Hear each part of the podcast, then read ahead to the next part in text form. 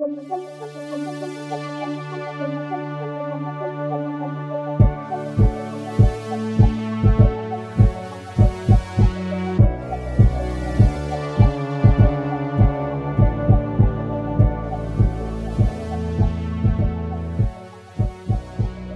tout le monde et bienvenue dans un nouvel épisode de Dans l'ombre du dragon. Donc on va, on se rassemble tous euh, aujourd'hui pour discuter un peu d'une rétrospective de la dernière année, euh, de notre dernière année de jeu de rôle, de la dernière année aussi de Dans l'ombre du dragon, parce que ça fait pas mal un peu plus d'un an qu'on fait ça maintenant et également de ce qu'on va attendre pour la prochaine année dans l'univers rôlistique et dans nos propres pratiques du jeu de rôle. Donc, petite discussion euh, très euh, conviviale pour fêter comme la fin, justement, euh, le temps des fêtes, la fin de l'année, etc. On va commencer par une petite rétrospective. Donc, une première question qu'on voulait poser à tous, c'est en comment se résume votre année rôlistique 2022? En quoi elle s'est définie? Quel a été euh, peut-être le thème marquant ou autre euh, pour cette année? Est-ce que quelqu'un veut se lancer? Sinon, ça me dérange pas de, briser la glace. Vas-y, vas-y. Ben moi, euh, si j'avais à le définir un mot, je dirais probablement création. Parce que j'avais déjà créé des jeux avant, dont la quête de l'aube, mais ça faisait déjà quand même plusieurs années que j'avais pas fait grand chose à ce niveau-là. Je sais pas pourquoi cette année j'ai décidé de me donner à 120% là-dedans, puis j'ai créé je sais pas combien, 7 jeux peut-être? Euh, avec des jeux pour des concours, pour les jams, par exemple les jams Draconis, euh, d'autres jams sur itch.io, vers le sommet bien sûr dont on a parlé euh, lors de la dernière discussion. Euh, des choses comme ça. Fait que je j'ai pas compté comme combien de mots, combien de pages ça, fait en tout, mais j'ai l'impression d'avoir pas mal écrit là-dessus. Puis c'est toujours le fun de voir des gens qui sont intéressés par ce qu'on fait. Que ça, ça allume. Puis même si tu le fais découvrir juste à quelques personnes, tu as l'impression que quand tu fais ça, ça sert à quelque chose. Surtout que moi, j'avais en tout cas, quand j'avais commencé à créer des jeux de rôle, jamais j'avais vraiment d'ambition à ce que les gens les lisent ou encore moins les jouent. Puis là, au dernier Draconis, en personne. Euh, il y a quelqu'un qui a fait jouer mon, un de mes jeux, préparé pour une des jams. déjà ça, ça fait plaisir. Euh, oui, j'ai joué, mais j'ai beaucoup créé aussi. Puis euh, ça, a été, ça a été plaisant de renouer avec ça. C'est quand même presque un jeu par mois. Ce qui est pas. je veux dire, c'est c'est quand même une tâche assez, assez intense. Puis, pour les gens qui créent, on sait que ça implique peu importe la création que vous faites, on sait tous que la création, ça implique plus que juste mettre des mots euh, sur une feuille. Il y a, euh, tout le processus derrière. Il y a, parfois, la création aussi est un petit peu source d'anxiété euh, avant d'être source de fierté. Fait que chapeau à toi pour cette année sous le signe de la création. sinon, je peux emboîter le pas. de mon côté, je pense que cette année, euh, je pourrais le résumer peut-être en, un mot en disant que c'était un peu une, reprise, euh, un, recommencement, parce que euh, comme j'étais retourné aux études, les jeux de rôle avaient un petit peu pris le côté, disons. J'avais abandonné la plupart des choses. J'avais gardé quelques petites campagnes présentielles qui ont plus ou moins marché au début, euh, jusqu'à temps justement que je recommence le podcast qui était un peu avant 2022, mais quand même. Euh, et aussi deux groupes en présentiel, deux campagnes en présentiel qui ont commencé en même temps à peu près. Euh, donc, ça a été vraiment une reprise de mes pratiques et essayer de naviguer juste entre jouer encore à des nouveaux jeux, je, faire mes campagnes de Donjons Dragons, etc. Parce que c'est souvent ce qui me rebute un peu parfois des campagnes, c'est que je suis quelqu'un qui aime ça, vivre des nouvelles expériences, puis c'est des nouvelles choses. Fait que des fois, jouer au même jeu pendant un an, euh, je peux... dans ma tête, ça peut sonner épuisant. Mais j'en reparlerai dans, lors d'une autre question, mais ça s'est bien passé cette année.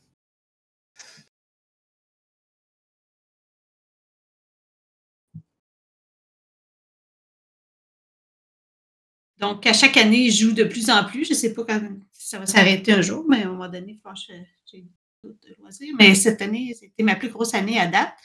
Et puis, euh, en plus euh, d'être dans, ce podcast-ci, euh, j'ai aussi joué pour dans un autre podcast qui s'appelle Au Bazar d'Ectélion. Donc, même j'ai fait une campagne de Donjon Dragon là-dessus. J'ai aussi fait beaucoup de parties pour quand ils préparent des chroniques, dans le fond, pour tester des jeux, pour préparer des chroniques. Donc, souvent, c'était même avec des Français. Donc, c'était euh, le dimanche matin, les parties de dimanche matin euh, pour que tout le monde soit là. Euh, donc, j'ai connu vraiment beaucoup de, de, de, de rôlistes cette année, vraiment beaucoup, beaucoup, beaucoup de nouvelles personnes que j'ai rencontrées. Donc, ça me donne plus de possibilités de jouer encore plus souvent. Et puis, je pense que c'est cette année que j'ai été la Draconis, oui. Donc, c'était mon premier Draconis aussi cette année. c'est une grosse année. C'est une Moi, euh, je, dirais que mon mot euh, qui définit euh, mon année, c'est comme c'est un projet. j'ai repris dans le fond, j'ai recommencé à faire des à DME sous forme de campagne. j'avais interrompu ça pendant un petit moment, le temps de, retrouver un petit peu mon, mon temps, mon horaire qui stabilise. Puis cette année, j'ai recommencé dans le fond en février à DME du Donjon Dragon. Puis honnêtement, cette game-là est probablement une des plus régulières que j'ai eues de toute ma vie choisir une journée puis euh, y aller, euh, la garder très régulière, ça change complètement. Là. Euh, faire des doodles, moi je fais plus ça. Là. mais vraiment, ça a été vraiment un plaisir d'avoir cette campagne-là qui a évolué tout au long de l'année. On va bientôt avoir les un an de la campagne. Puis c'est vraiment avec des joueurs super intéressants. Fait que c'est quand même des gros projets.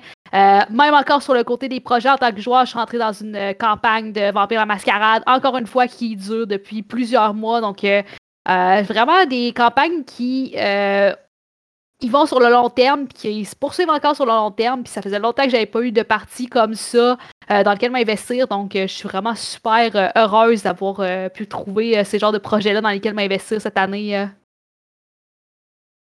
Magnifique. La deuxième question qu'on avait, c'était quelle est votre découverte de l'année? que ce soit avec le podcast, sinon avec le podcast, on a eu la chance de tous essayer plein de nouveaux jeux qu'on ne connaissait pas. Donc, quel est votre coup de cœur au niveau auteur, autrice ou jeu en général? Est-ce qu'il y en a un en particulier? Première personne qui pense à quelque chose, ah. allez-y. Moi, je vais, euh, je vais donner mon coup de cœur à Apocalypse Keys, honnêtement.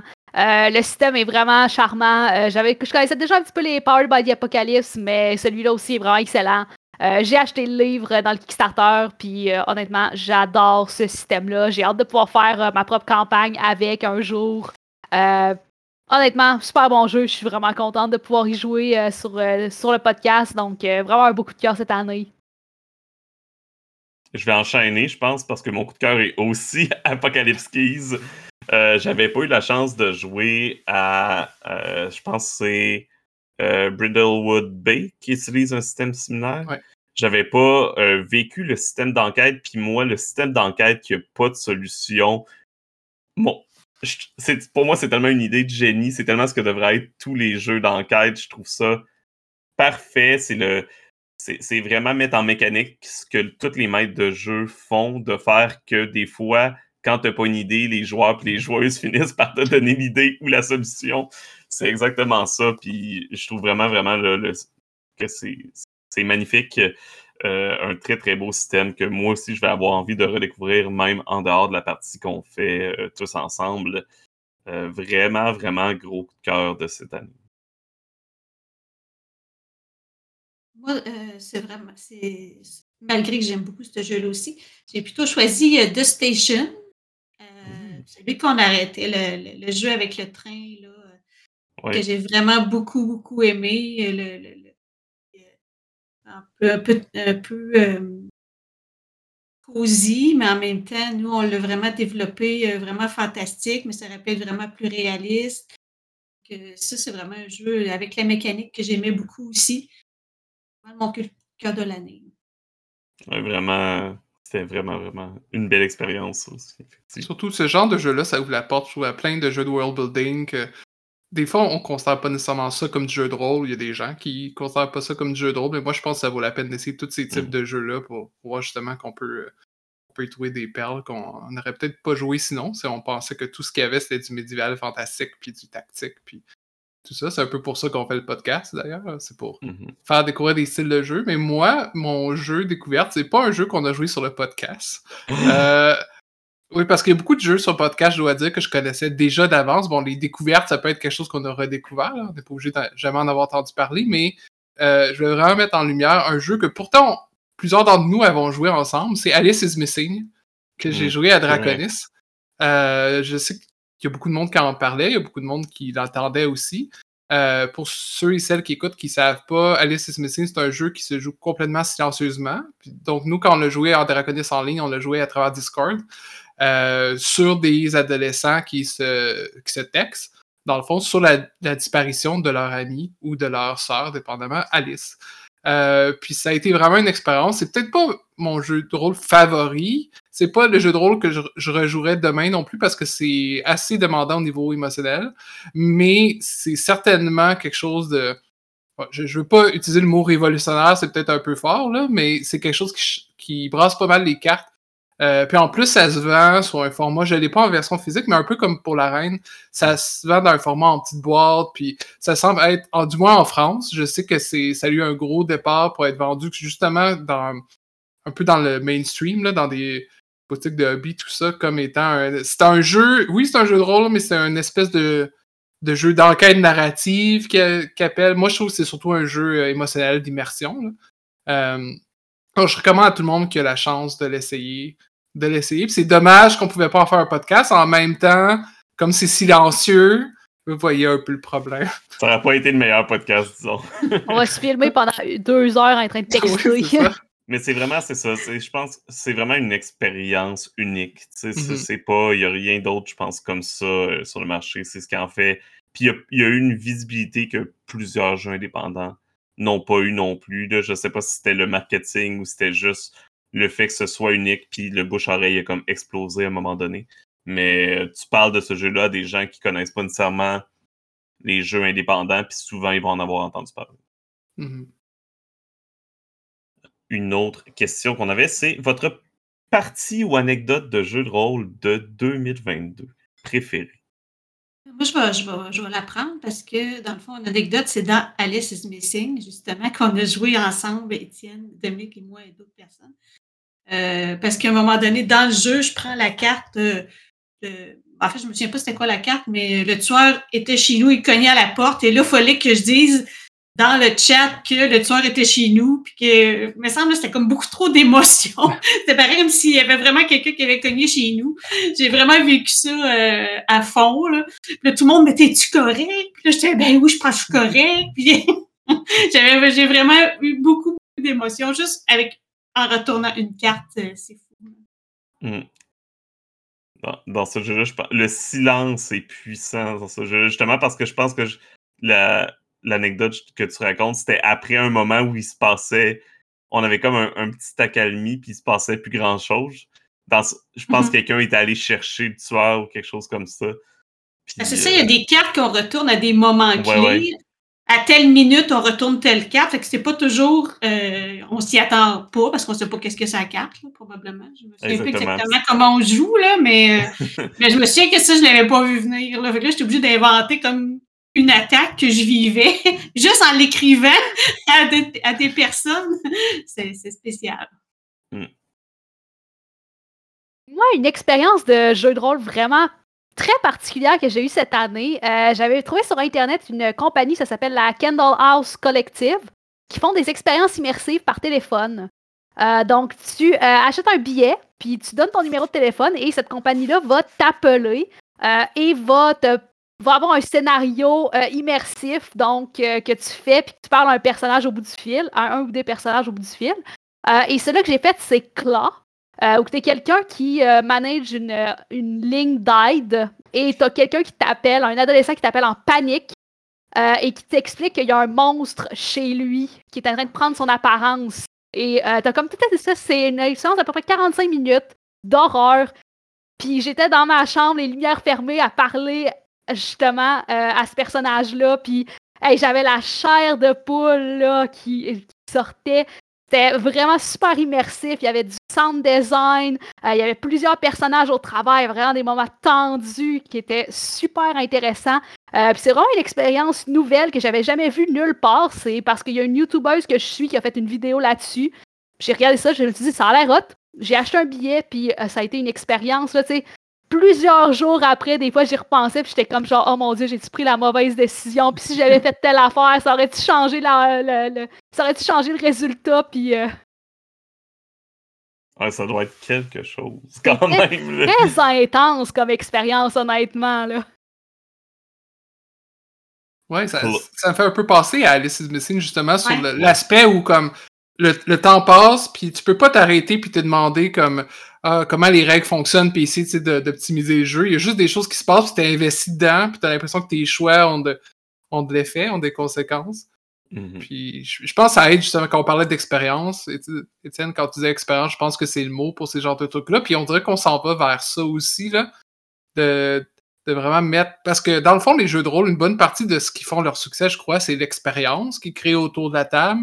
Je suis pas en train de dire que les règles, c'est pas important. Je suis en train de dire qu'ils peuvent faire un espace, les règles, comme les personnes autour de la table, comme l'entente de table, si on a une, ça, peuvent créer un espace propice à ça pour justement s'immerser dans, mhm. dans, un autre monde. Mais il y a plein de façons d'arriver à ça. Il y a aussi, ah, c'est quoi le nom? Le jeu, euh, c'est Nuit, le, jeu qui dont les règles sont toutes euh, en euh, audio. audio. seulement, puis qui est fait pour qui est faite pour les personnes euh, non-voyantes ou malvoyantes. Euh, puis ça aussi, c'est une expérience pour les gens qui connaissent qui connaissent pas qu'est-ce que c'est, évidemment, qui sont pas euh, un handicap comme ça. un peu comme le restaurant là, où on mange dans le noir. oui, oui. C'est ce genre d'expérience-là, puis on montre que le jeu de rôle, ça peut être une façon justement de vivre des, de vivre des émotions, des expériences différentes. Mm-hmm. La différence, il y en avait à l'époque, il y a plusieurs années, des, des jeux de rôle comme ça mais c'était vu vraiment comme des, des bizarreries, puis les gens ne touchaient pas vraiment. Puis j'ai l'impression qu'on dirait que maintenant, le, public est pas mal plus réceptif à ce genre de, de jeu. Euh, puis ça peut, ça va amener un petit peu plus de renouveau, euh, je pense, dans les jeux de rôle. Mais ouais, des expériences. On a vu beaucoup, là, dans, tu sais, j'évolue énormément dans le monde des grandeurs nature également. Puis justement, des expériences immersives, un peu comme, comme tu as fait, Maglou. Je pense qu'on on a vu de plus en plus apparaître. Euh, puis je pense que les jeux de rôle puis les grandeurs nature, je veux dire, c'est un peu le même monde. Là, ils suivent les mêmes tendances souvent. Euh, je pense que ça va continuer dans, cette direction-là. On dirait vraiment qu'un tournant vers aussi comme une espèce d'y aller vers justement une simplification du système. Là, on est vraiment plus à l'époque où c'était comme des espèces de gros systèmes avec des mathématiques puis des tables.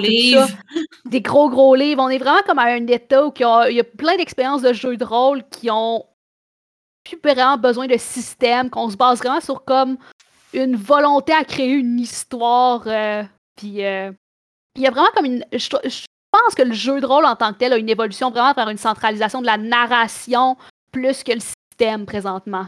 Mm-hmm c'est que le système devient plus simple, ça fait que les règles qui sont là, c'est souvent des règles qui vont beaucoup plus servir l'expérience de jeu, euh, à mon avis. Fait que des règles superflues qu'au final tu fais comme Ah, mais on l'utilisera pas celle-là, puis ça, ça, ça change pas grand-chose à ton expérience, ça tend à disparaître. Pas utiliser une règle, mon Dieu. euh, de mon côté, anecdote tout parti, je dirais quelque chose de très simple. J'ai terminé justement euh, la semaine dernière ou il y a deux semaines, on a terminé notre campagne, une de mes campagnes de Donjon Dragon, ça fait à peu près un an qu'on faisait. Euh, on a mis fin, on a, conclu euh, vraiment l'histoire. Il n'y avait pas d'autre échappatoire que la fin. Puis c'est rare que ça m'arrive. J'ai beaucoup plus tendance à, décider avant ça de ah, on change de jeu, je suis tanné ou euh, que les, les, parties, les rencontres ne se font plus, etc. On a eu des pauses, on a eu des temps des fêtes, on a eu des, euh, des périodes, des semaines où les gens étaient un petit peu plus malades, etc. Euh, mais on, est, on en est venu à bout, on a fini la campagne et c'est quand même plaisant. Ça, ça passait vite, plus vite que je pensais. Puis je me suis pas tanné à la fin, j'étais comme, je le finis parce que je sens que c'est la fin, mais j'aurais pu continuer encore un bout. Et c'est pas mal ça je, je vais poser la prochaine question, donc qui va être en lien avec ce que j'allais dire justement, mais que souhaiteriez-vous voir dans le milieu du jeu de rôle en 2023? Ou de voir davantage? Donc, maintenant qu'on a, qu'on a fini les campagnes, qu'on a vécu toutes sortes d'expériences, justement, et qu'on a découvert des nouveaux jeux, qu'est-ce que vous aimeriez voir plus dans le milieu du jeu de rôle? Moi, je peux y aller. moi, ce que j'ai aimé cette année, on a joué à deux jeux où il y avait beaucoup de séduction, donc Good Society et Thirsty Sword Lesbians. Oui. Ben, puis je trouve que c'est un côté que moi, en tout cas, j'avais jamais touché avant et j'ai trouvé ça le fun, justement, de faire faire moins de, combats, puis plus de, petits jeux comme ça euh, entre personnages. Donc, c'est quelque chose que j'aimerais voir plus dans, les, cette année ou dans les années qui viennent. J'ai l'impression que les Powered by the Apocalypse sont quand même vraiment forts sur le jeu, beaucoup plus émotionnels, on dirait. Il y a beaucoup comme. Euh, il y en a plusieurs que j'ai vus qui, qui, donnent des points pour des relations interpersonnages et tout ça, puis qui ont l'air de. Ça a l'air d'être une tendance avec le de, prioriser un petit peu ces liens-là et tout. Ouais, même, le jeu de base Apocalypse World avait déjà des, des actions basées sur les relations qui étaient plus un peu plus des relations euh, primaires, on va dire. Euh, mais euh, je pense que cette tendance-là a suivi quand même avec les itérations. Ben moi, quand j'y quand pense, je je, vais répéter un peu ce que Mathieu euh, pour ceux et celles qui le connaissent, euh, dit souvent, mais des jeux qui sont pas nécessairement faits pour les gens qui jouent à des jeux de rôle. C'est-à-dire des. De. Ça, ça veut dire aussi une diversité de jeux, là, mais je pense à.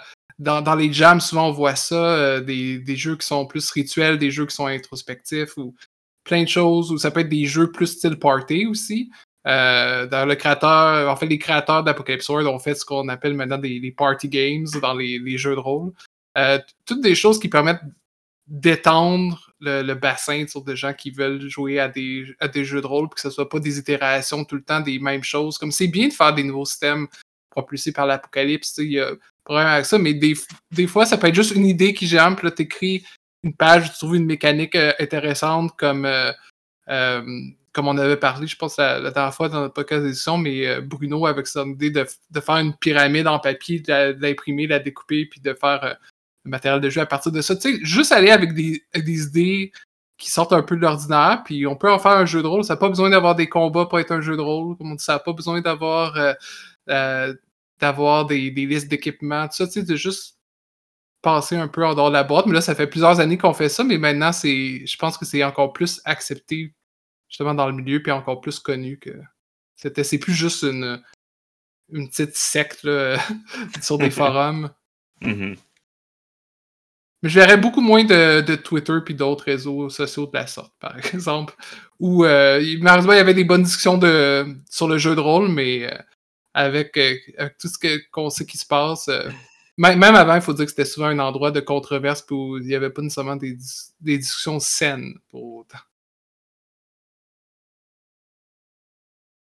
Moi, ce que j'aurais vraiment le goût de voir un petit peu plus en s'en en 2023, euh, c'est j'aimerais voir des jeux de rôle qui exploitent différents médiums que on est traditionnellement habitués. Là, le livre, les dés et tout ça. Puis moi, je, dis ça en tant que personne qui a une massive collection de dés. Là. J'aime les dés. Mais j'ai tellement vécu des expériences intéressantes avec des médiums différents, comme je peux penser à Dread et sa pyramide de Jenga, qui je pense a été une des games les plus tendues que j'ai vécues de ma vie. Euh, donc, j'espère vraiment avoir des jeux qui vont exploiter différentes façons de faire progresser l'histoire, puis de, de. Des jeux qui vont avoir des cartes, des jeux qui vont avoir des, justement, des objets, plein de choses. Il y a plein de choses, je pense, intéressantes qu'on peut utiliser pour encadrer le médium du jeu de rôle. Puis on voit ça de plus en plus arriver justement avec Alice is Missing, qui utilise des cartes puis des textos pour faire le, pour encadrer le jeu. Donc, euh, J'aimerais savoir des, des nouveaux médiums qui sortent un peu du traditionnel livre de fiches de personnages. Je suis encore en train de penser à ce que j'aimerais voir.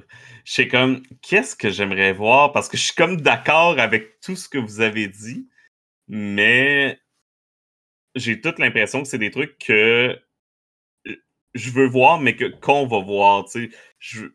J'ai l'impression qu'on voit les jeux justement avec des nouveaux médiums, qu'on voit les jeux. Euh, euh, de, plus en plus de jeux plus euh, non violents, etc. je vais dire que j'aimerais voir aussi continuer la tendance de la démocratisation justement du jeu de rôle, un, ben, peu comme tu disais Dominique, mais que je vais essayer de le formuler pour pas souhaiter le malheur d'une compagnie. Euh, mais j'allais dire, avec certaines tendances dans le jeu de rôle, euh, j'espère que les gens vont réaliser qu'il y a plusieurs possibilités de jeu de rôle et qu'ils vont euh, découvrir regarder cet éventail parce qu'on voit de plus en plus dans les gros médias, de, des gros médias, par exemple, de nouvelles un petit peu plus gays qui vont faire souvent des tops de jeux de rôle. Puis je m'en souviens, là, à l'époque, il y a comme 5-6 ans, ces tops-là, c'était genre Pathfinder, Donjon Dragon. Euh, c'était les mêmes jeux tout le temps, à chaque année, à chaque fois qu'il y avait des articles sur les jeux de rôle. Puis maintenant, à chaque article sur le jeu de rôle, on voit des jeux. Je vois toujours des jeux que je m'attends pas à voir mentionner mentionné dans un article de masse.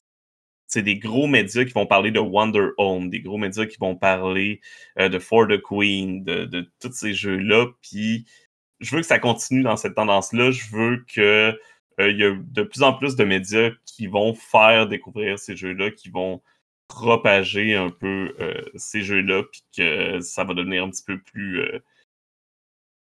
un petit peu plus facile de dire aux gens il existe autre chose. Mais en même temps, c'est correct. je veux dire, les gens trouvent quand même leur plaisir où, où, ils, où ils le trouvent. Euh, mais c'est toujours le fun de savoir qu'il y a des choses qui correspondent peut-être un petit peu plus aux attentes de chacune et chacun. Ouais, puis maintenant que j'y pense, je me demande si des, choses comme les, jeux que tu mentionnes, c'est comme euh, For the Queen, puis euh, Wonder Home, où on peut passer à Yazebaz du, mm-hmm. du même auteur. Je me demande si c'est parce qu'entre autres, il y en a beaucoup d'entre eux qui sont très polis, qui sont des objets très polis, qui sont beaux, qui sont soit euh, des, financements participatifs, des choses comme ça, qui aident à en faire des, objets qui, qui se vendent bien. Puis je suis pas en train de dire que ces, ces créateurs-là n'ont pas le droit de faire ça et de devoir faire de l'argent avec leur jeu, bien au contraire. Mais je pense que c'est bien ça d'un côté, puis il y en a toujours certains qui vont sortir du lot comme ça, mais j'aime aussi ce qui se fait par exemple sur itch.io, c'est tout, c'est chaotique. Tu vas faire un peu, un peu de n'importe quoi, puis tu peux trouver des, des perles rares, tout ça, ici et là, puis malheureusement, il n'y a pas grand gens là qui font assez d'argent pour, pour en vivre, mais même des gros, des gros auteurs dans le monde du jeu de rôle font rarement assez d'argent pour en vivre. Même plusieurs cette année, je pense qu'ils ont quitté. Euh, le, monde du jeu de rôle. J'espère que pour, pour la prochaine année, il va y avoir encore beaucoup de monde qui vont pouvoir, euh, qui vont pouvoir continuer de faire ce qu'ils aiment faire. Mais malheureusement, le, coût de la vie rattrape tout le monde. Mais c'est vrai que ceux, ceux, qui se font parler d'eux, comme dis, euh, c'est vrai que c'est ceux qui sont un petit peu. Le culte du physique est quand même très présent aussi dans le monde du jeu de rôle, on se le cachera pas. puis je pense que ça se voit. Mais mais espérons que ces jeux-là donnent une porte d'entrée. Un peu comme il y avait à l'époque avec les jeux de société, tu avais les classiques des jeux de société qui étaient au final des portes d'entrée vers les jeux un petit peu plus étranges. À vrai dire, c'est ça mon vrai espoir, c'est qu'on suit pas jusqu'à un certain point, mais un peu la, la montée qu'il y a eu il y a quelques années des jeux de société. J'ai l'impression qu'on voit une tendance un peu similaire en ce moment avec le jeu de rôle, puis j'espère quelque part que cette tendance-là va se continuer. Puis on rit quand on mentionne les jeux de rôle puis que les gens pensent que ça signifie Donjon Dragon. Mais je connais encore des gens que lorsqu'on parle de jeux de société, ils demandent Monopoly? Risque? Oh oui, mais encore! Pour avoir travaillé dans le domaine longtemps, euh, euh, c'est encore ça. Même s'ils rentrent dans une rangée qui a 4000 euh, jeux différents de société, ils, disent Ah oui, on est des, euh, des gros, gros joueurs, là, Monopoly, Skipbo, etc. Mais la moitié de ces jeux-là, c'est des jeux de Monopoly. Ce qui est tout à fait légitime, je veux dire. Mais, mais il existe maintenant une panoplie d'options. Euh, Qu'aimeriez-vous changer dans votre pratique du jeu de rôle en 2023? Ben moi, euh, ça fait longtemps que j'en ai pas eu une campagne régulière. Oui, on joue régulièrement avec le podcast. Ça, c'était bien, mais d'avoir une campagne avec une histoire continue puis où je suis pas le maître de jeu, ça peut être quelque chose, il n'y a pas de maître de jeu où je suis simple joueur, mais ça fait longtemps que j'ai pas été simple joueur dans une campagne pour un, un certain temps. juste d'avoir quelque chose de régulier, euh, puis dans lequel on peut se remettre dans les, dans les vieilles chaussettes sur le personnage, des choses comme ça. ça pas nécessairement pour jouer pour 20 ans, là. je suis plus dans, dans l'idée où tu joues une campagne dans toute ta vie, mais d'avoir quelque chose plus longtemps où j'ai pas besoin de préparer non, non, plus, puis juste m'asseoir, arriver là, puis m'asseoir mm-hmm. euh, avec mes dés, ça, ça serait pas de refus. Euh. c'est difficile avec le, le groupe régulier que j'avais avant, bon, il y a... tout le monde a des enfants. Je sais pas pourquoi, je sais pas d'où ça sort ça, mais les, les, gens autour de moi commencent à avoir des enfants et à être trop occupés. Tu sais, des choses d'adultes. Ah. C'était plus facile au cégep quand on, jouait toute la nuit, mais, mais les, temps changent, c'est normal. mais moi, j'en ai pas d'enfants, fait que j'ai du temps si vous cherchez du monde pour voir campagne. Ah. Moi, ce que, ce que j'aimerais améliorer un petit peu, euh, honnêtement, je pense que je pourrais bénéficier en tant que DM de faire peut-être un petit peu plus de prep. Là. Ça m'est arrivé quand même souvent cette année d'arriver à ma game le mercredi soir, d'être comme 15 minutes avant, puis d'être comme. Même 15 minutes avant, des fois, je suis généreuse. là. J'ai déjà, genre, sorti des gros points de la campagne sur le coup les, les, joueurs sont dans un corridor d'un donjon. J'ai aucune idée qu'est-ce qu'il y a dans le fond du corridor. Faut que je le trouve vite.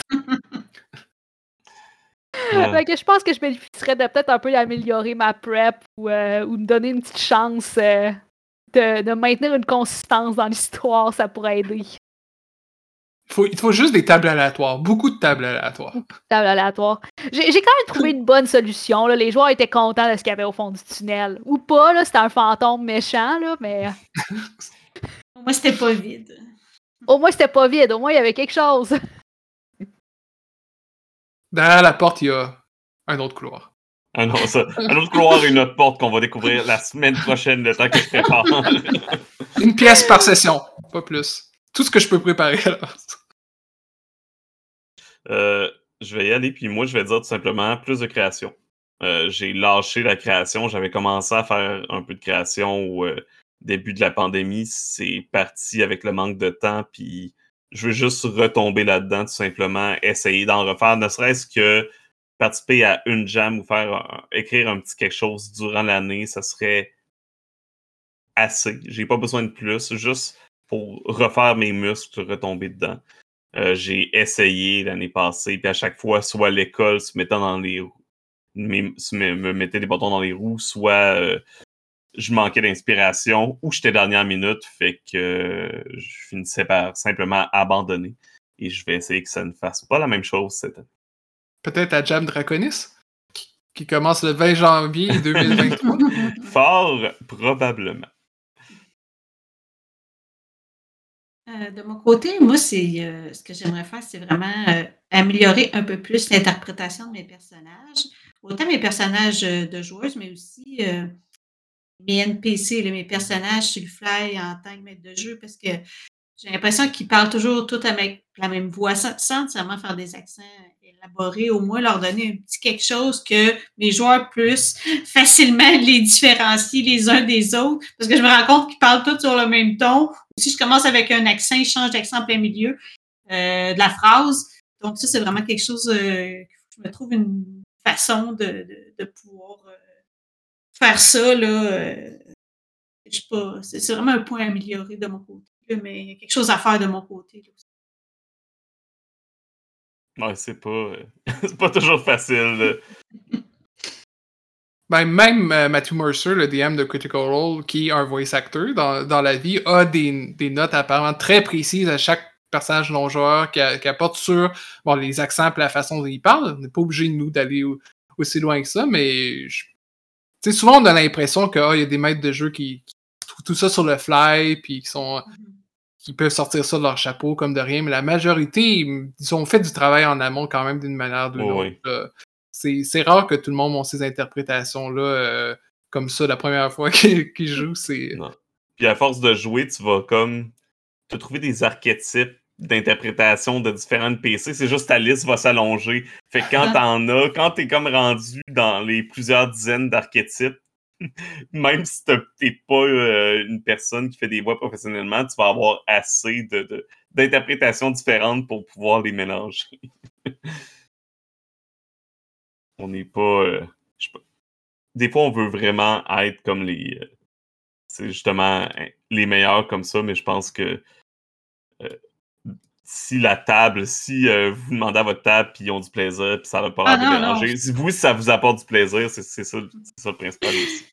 Mais je sais que des fois, je veux pas nécessairement ça, prendre des accents ou des fois juste un petit tic ou un petit, quelque chose que j'ai l'impression que me semble ça serait plus facile pour eux autres de savoir. Des tables aléatoires. C'est qui qui. Ouais, c'est ça. C'est ça. Pas mal de la préparation, ça, ça aiderait beaucoup. Des fois, ça c'est. C'est aussi simple, sans faire des accents, c'est juste de ralentir ou d'accélérer le débit de voix d'un personnage. Mm-hmm. Juste ça, ça peut créer des différences vraiment majeures, puis comme créer vraiment créer une atmosphère autour d'un personnage. Moi, j'ai un NPC que j'adore jouer dans mes games, euh, qui est une euh, wizard, euh, qui est addict à la caféine. Fait qu'elle, elle parle super vite, puis elle part sur plein de tangentes. Puis les, joueurs, habituellement, là, quand un bon succès avec les joueurs, là. Moi, j'utilise la méthode Starforge slash Ironsworn depuis que j'ai joué à ça. C'est à chaque fois que je pense à un personnage, j'essaye, je trouve une table aléatoire, puis deux, deux, trois caractéristiques. Puis là, après, avec ces caractéristiques-là, souvent, ça va lui créer une histoire parce qu'il faut que tu te demandes ben, pourquoi il, réagit comme ça, pourquoi il se comporte comme ça, etc. Euh, fait que moi, ça, je pense que ça aide beaucoup euh, au niveau des voix, des comportements et autres. Bref, c'est pas les trucs qui manquent. Non, mais de les mettre en pratique. Exactement. Et euh, je rajouterais une question. Euh, quel a été euh, peut-être votre moment du podcast que vous avez préféré dans la dernière année? Hein, pour faire jusque jusqu'au début, parce qu'on va prendre jusqu'au début vu que ça va faire ça fait un petit peu plus qu'un an qu'on fait ça. Là. Ça peut être soit un jeu, soit une scène qu'on a joué, ça peut être une discussion qu'on a eue. Est-ce qu'il y a eu des bons moments? Non, c'est Il y en a beaucoup trop. Ouch! Euh, moi, je vais donner ça à notre euh, partie de Thirsty Sword Lesbians. Euh, ce jeu-là, honnêtement, j'étais plié en deux pendant qu'on jouait. c'est vraiment dur de faire de l'humour dans un jeu de rôle qui est pas comme. que l'humour c'est difficile, puis en plus dans un jeu de rôle quand t'es un peu en improvisation, c'est encore plus difficile. Puis euh, j'avais rarement ri comme ça dans un jeu de rôle, fait que j'ai vraiment, vraiment beaucoup aimé cette partie-là. Ouais, j'avoue que c'est la première à laquelle j'avais pensé aussi. Mais je, vais en dire deux. Une plus, plus cocasse, puis une moins, une moins, ben, ou plus sérieuse. En, termes de, de partie, je dois dire que celle sur euh, euh, j'ai un blanc, le Titan. Euh, face au Titan. Face au ah, Titan. Face au Titan, ça faisait longtemps que je, ça faisait longtemps que je voulais l'essayer, fait que ça m'a fait vraiment plaisir d'essayer, surtout avec vous. Euh, mais pour ce qui est du plus cocasse, je dois dire que le ton personnage Étienne dans euh, notre partie de 2400, euh, la limace de l'espace, je me rappelle plus son nom. Smorg? Ouais, Smorg, genre, revenait pas. C'était difficile pour moi de rester concentré quand t'as amené ça en, premier. Donc ça, je dois le donner, c'est... Euh, c'était hilarant ce personnage-là. Mais oui, Thirsty Sword Lesbian, c'était... C'était vraiment, euh, c'était vraiment divertissant. Pour nous, en tout cas. J'espère que ça l'était pour les gens qui l'écoutaient, mais pour nous, c'est... Avec Ludipsy en plus, qui est ça, qui est vraiment une personne merveilleuse avec qui jouer. Euh. Ouais, et je sais pas si elle l'a fait finalement, mais elle m'avait dit qu'elle comptait elle-même emmener une partie après parce qu'elle avait été inspirée par la nôtre. Je pense, je sais pas si elle a joué. Il y en a eu une à Draconis de Roller Derby. Et pour les mhm. gens qui étaient là, les gens, plusieurs des personnes qui jouaient autour de la table avaient apporté leurs patins à roulettes et des casques de, pour se mettre dedans. C'était ah. magnifique. C'était. Euh, j'aurais aimé être dans cette partie. Moi, j'aurais été, j'aurais aimé être à Draconis. L'année prochaine, autre chose l'année prochaine. Être à Draconis en présentiel. Draconis en ligne, bientôt, tout le monde. Hein. D'ailleurs, n'oubliez pas. Oui, euh. Ah, Moi, c'est ça, les dates. C'est en février. C'est fin février ou début mars 2023. C'est 2 ou, euh, 3 ou 5 mars, c'est ça. 3 5 mars. Ouais. Avec une jam, comme on disait, donc important. Ouais, mais cette fois-ci, la jam, ils vont euh, annoncer, si j'ai bien compris, les résultats avant. Euh, ou peut-être pendant, vu que c'est en ligne, ils peuvent faire un panel, mais c'est- apparemment, ça, la dernière fois, c'était un problème en présentiel, justement parce qu'il n'y a juste pas de temps pour faire cette cérémonie-là, là, pour, euh, pour récompenser les, euh, les gagnants-gagnantes. Mais, mais en ligne, c'est aussi une occasion pour vous d'aller écouter des podcasts, euh, des podcasts, euh, aller écouter des panels et même vous pouvez encore en proposer au début janvier. C'est jusqu'au. Je sais pas quand ça finit, mais ça commence au début janvier, je pense. les propositions de Ils panels. vont faire les annonces de toute Ouais, façon. ça. Joignez leur Discord ou leur Facebook si c'est pas déjà fait. Sinon, euh, je pense que Jocelyne et moi qui n'ont pas encore dit leur moment. Est-ce que tu en as un? Oui, j'en ai un, mais je me souviens pas le- du nom du jeu euh, pour m'aider. C'est le jeu qu'on a joué avec Tiraneuil. Deux étés de Deux Cole étés. Martin. Oui, c'est ça, où on faisait un personnage dans les années 80, des ados dans les années 80, et le même personnage euh, 20 ans plus tard. Ouais, je pense que. Euh, que j'ai vraiment aimé parce que là, on changeait d'époque.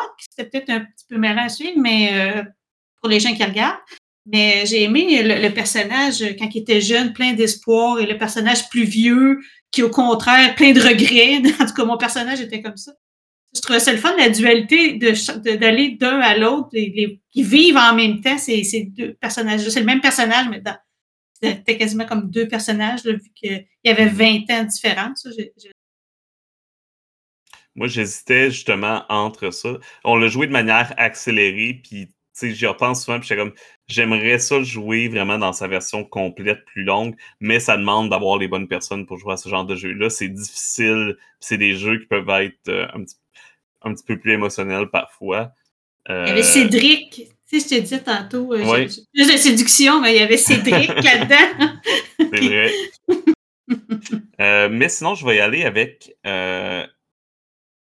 Là, c'est plate pour les, pour les auditeurs, mais je vais avec quelque chose que les gens n'ont même pas eu la chance d'entendre. Je pense que c'était notre première partie de For the Queen.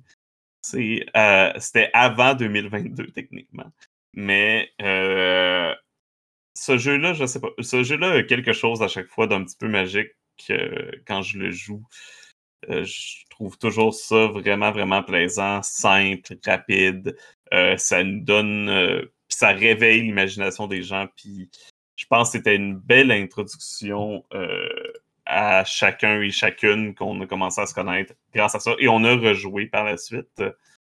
Euh, donc, For the Queen était, euh, était vraiment, vraiment. Les deux parties étaient excellentes. C'est un jeu que je serais prêt à refaire. En parlant de jeu de séduction, on s'en reparlera, mais j'ai reçu un, beau jeu de séduction par la malle. euh. je garde ça en secret pour euh, les auditeurs, mais c'en est un qui vous, peut- vous verrez peut-être apparaître sur le podcast. Donc, c'était notre petite euh, rétrospective de 2022 et nos espoirs, nos regards vers euh, 2023. On vous remercie pour cette belle année, de nous écouter, de nous encourager. Et euh, on se dit à l'année prochaine. Bonne année tout le monde. Joyeuses fêtes et au revoir. Bonne année! Bye bye.